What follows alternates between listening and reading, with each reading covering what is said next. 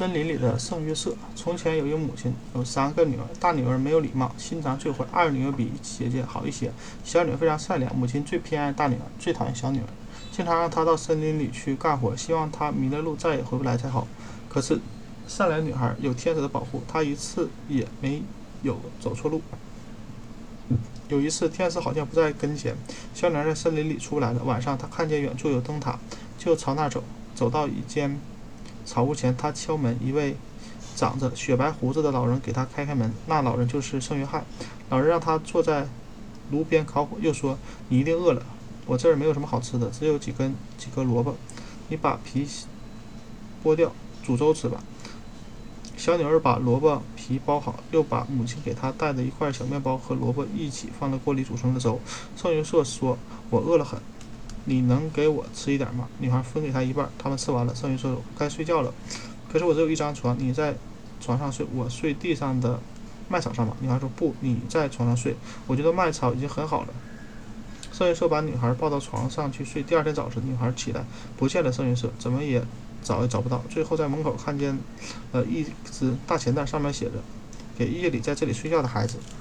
他知道是他给的，就背回家去了，把钱袋交给母亲。第二天，二女儿也要到森林里去，母亲给了她带了一大边面，带了一个大面包。她在森林里遇到了遭遇和小女亚，她把，当她把萝萝卜粥煮好后，圣约瑟向她要时，她说：“不行，我们一起吃吧。”圣约瑟让她睡。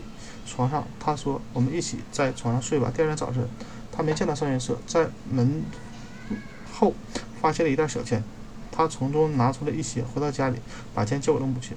大女儿看到他们得了便宜似，也要跑到森林里去。母亲给她带上了油饼和奶酪。她的经过和两个姐妹一样，妹妹一样。等煮粥好了，圣约瑟看到钥匙，她说：“等我吃饱了，剩下的给你。”后来，他只给圣约瑟剩下的空碗。圣约瑟让他在床上睡，他毫不客气的。自己睡在床上，却让老人睡在麦草里。第二天早晨，他一觉醒来，一点儿也不关心那老人在不在，只到门后去找钱袋。他发现地上什么也没有，可是看不清。他把脸凑进去看了看，一下子鼻子碰到了上面，那东西粘在他的鼻子上，又成了又一个鼻子。